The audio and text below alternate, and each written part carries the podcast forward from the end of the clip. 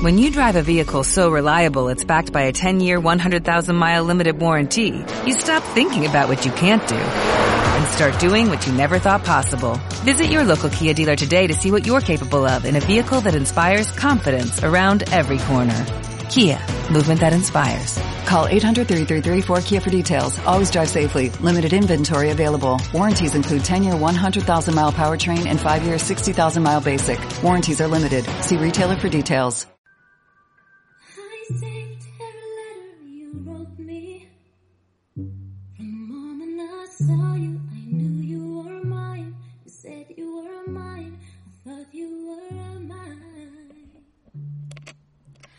Hola, muy buenas, ¿qué tal estáis?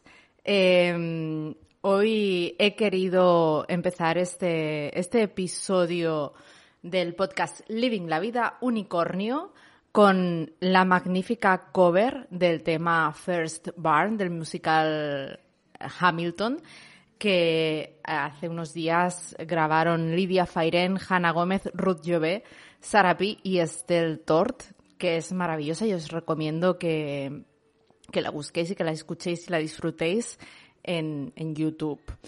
Y bueno, creo que era, es un tema, es un tema perfecto para, para abrir este episodio por el, por el tema que, que me gustaría tratar hoy y reflexionar sobre él. Y es el tema del desapego. ¿Por qué digo que es un tema que, que, que va como anillo al dedo para, para hablar del desapego? Bueno, pues porque habla de, de ese amor romántico, ¿no? Que, que a todos, a todas, a todas y a todos nos, nos encanta, o a muchas y a muchos nos encanta. Y, bueno, que a veces nos hace sufrir, ¿no? Y, y, yo creo que, que trabajarse el desapego eh, es, es básico para, para no sufrir por amor y que no tenemos que para ello renunciar al romanticismo, ¿no? Yo creo que, que podemos vivir momentos románticos y podemos vivir una relación desde el desapego. Bueno, antes de, de hablar directamente del tema y reflexionar sobre el desapego, mira, va perfecto, porque he abierto aleatoriamente, como siempre hago, eh, una página del libro Living la Vida Unicornio y me encuentro con esto, con esto. Eh, no olvides jugar. No olvides jugar. Si te cruzas con un grupo de unicornios, seguramente los encontrarás jugando a pillar el arco iris o a encontrar la calma de después de la tormenta. Y eso es porque los unicornios son conscientes de la importancia de buscar tiempo para los juegos y la diversión. Nuestras rutinas de trabajo y de estudio a veces hacen que parezca imposible encontrar un ratito para jugar, pero todos necesitamos diversión en nuestras vidas, tanto si tenemos 5 años como si tenemos 95. Jugar nos refresca el espíritu y nos ayuda a volver al trabajo con ideas y energías renovadas. Da igual si decides ir al autobús haciendo el ganso, cantar una canción haciendo gárgaras cuando te lavas los dientes, aprenderte los nombres de todos tus amigos al revés o tratar de aguantar un lápiz en la punta de la nariz en plena clase, clase o reunión si tienes narices. Da rienda suelta a tu espíritu más juguetón y travieso, como los unicornios. Pues un magnífico y maravilloso mensaje el que nos transmiten hoy los unicornios, porque hablamos de que no nos olvidemos de jugar, que, disfrutemos la vida, que la vida no deja de ser un juego y, para ello, para vivirla, mm, no es necesario sufrir. Bueno, pues como os decía, hoy, hoy reflexionaré sobre el desapego, sobre un tema que, que para mí supone una de mis mayores lecciones de vida, que sería como esa carrera universitaria que nunca dejaré de estudiar. O bueno, quizás algún día llegue a conseguir licenciarme en ella, espero que sea así. Y se trata de lo que os he dicho, del desapego. El desapego. Para mí aprender sobre desapego supone desaprender todo lo que he aprendido en la vida. Fantástico, trabalenguas. He vivido toda, toda mi vida pegada a las cosas. A mis padres, a mi familia, cuando era niña, a mis juguetes. Incluso recuerdo una vez llorar eh, como una desesperada cuando perdí una partida de cromos de picar y perdí mi cromo de picar preferido. También vivía pegada a mis cintas de cassette, a mis discos y a mis CDs, a mis fotos, a mis amigas. Y bueno, cuando tuve pareja con 23 años, estuve tremendamente apegada a ella. Y de hecho entendía el amor así, entendía la vida así. No me, no me daba ni cuenta de que estaba viviendo apegada a relaciones y a cosas. que me difuminaban por completo o difuminaban una parte muy importante de mí. Yo pensaba que la vida y las relaciones pues eran eso y especialmente pensaba que el amor era eso, integrarse totalmente con otras personas. Y está claro que vivimos en un mundo de contrastes y no podríamos entender la alegría sin la tristeza o la valentía sin el miedo. Así que para empezar a descubrir el desapego, primero tuve que conocer tremendamente bien lo que era el apego. El apego era mi realidad. Pero, como todos sabéis, la universidad de la vida tiene también sus maestros, que son esas personas que ocupan un lugar muy importante en nuestras vidas, nuestros padres, nuestros hijos, en caso de tenerlos, nuestras parejas, amigos, jefes, compañeros de trabajo. Y de golpe a mí la vida me regaló a mi, a mi particular maestra del desapego y empecé a comprender lo que eso significara, lo que eso significaba. Pero, amigos, qué duro es encontrarse de bruces con algo que desconoces y tratar de integrarlo en la vida cuando durante 40 años no tenías ni la más mínima conciencia de lo que era. A ver, evidentemente que a nivel teórico sí, pero a nivel práctico, pues muy poco. Y de repente di un vuelco a mi vida y empecé a, desapegarme de todo, de todo aquello a lo que daba un gran valor hasta ese momento. De mi casa, de mi hogar, de mi ropa, de mis CDs, de mis fotos.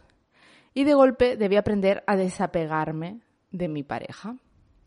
Y la lucha interior que eso supuso, y aún a veces supone, es muy complicado de escribir con palabras. Las lágrimas, los miedos, la frustración, la rabia y la impotencia han formado una parte importante de mi vida en estos casi cinco años que llevo estudiando la carrera del desapego en primera persona.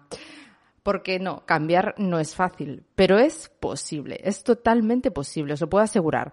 Porque en este tiempo, eh, en estos cinco años, he cambiado totalmente mi concepto sobre lo que es una relación de pareja y estoy aprendiendo a trabajar el desapego, entre muchas otras cosas, a aceptar y a dejar ir, como ya habíamos hablado en algún episodio anterior de este podcast. Y estoy aprendiendo a que no puedes dejar en manos de nadie tu bienestar emocional ni culpabilizar a nadie de tus frustraciones. Debemos ocuparnos de nosotros mismos, de sentirnos bien, de cuidarnos y de amarnos, de dedicarnos tiempo y de tratar de saber lo que queremos, no podemos pasarnos los días pensando si la otra persona nos querrá o no lo suficiente, qué suponemos para ella, o si, deseará vivir en un futuro no muy lejano con nosotros. Debemos querernos a nosotros mismos, centrarnos en nuestro propio bienestar y focalizarnos en nuestras metas y necesidades vitales, vivir en el hoy a cada instante y no en la incertidumbre del mañana.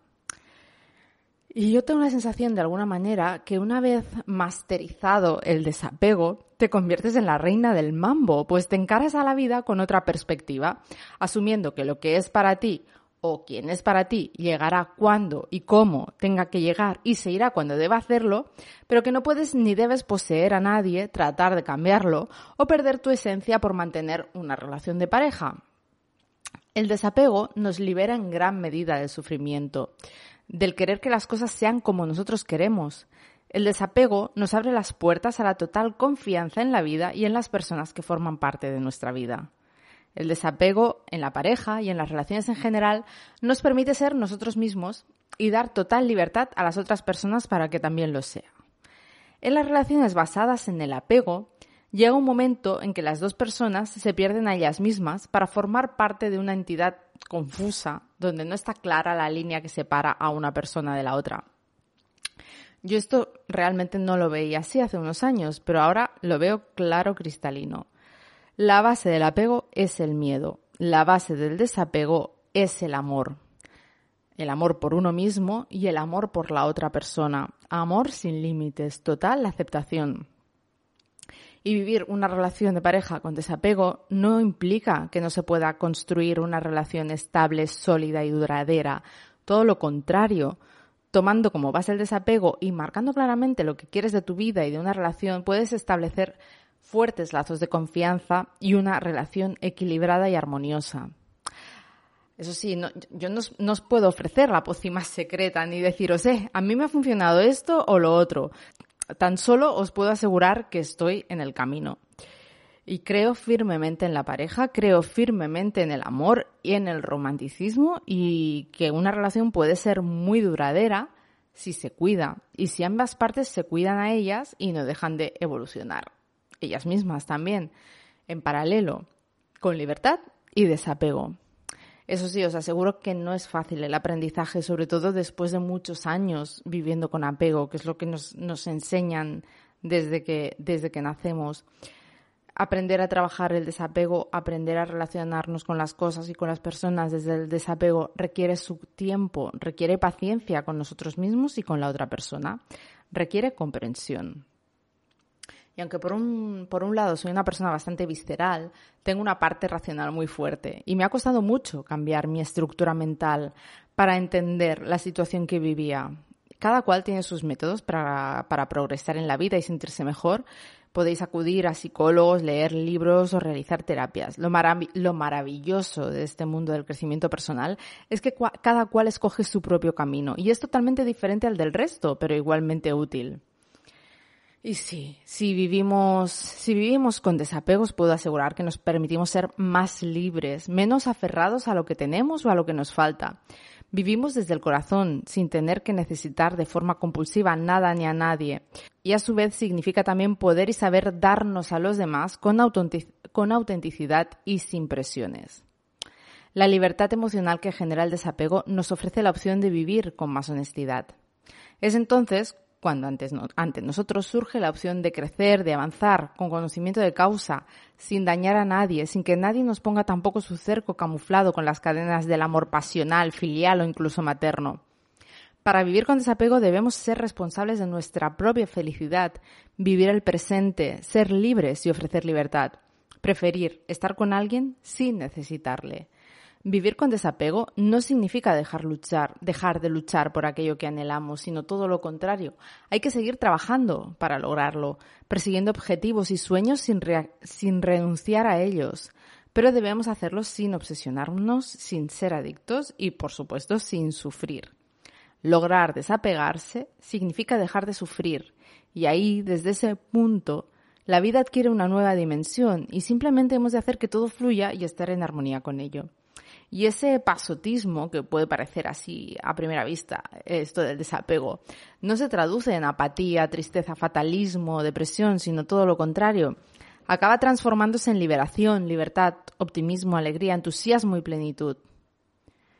¿Y vosotros os sentís apegados a algo o a alguien? ¿Vivís vuestras relaciones con demasiado apego o con total desapego? Os invito a realizar comentarios y sugerencias para otros temas. Muchísimas gracias por escucharme y por estar allí siempre. Un abrazo.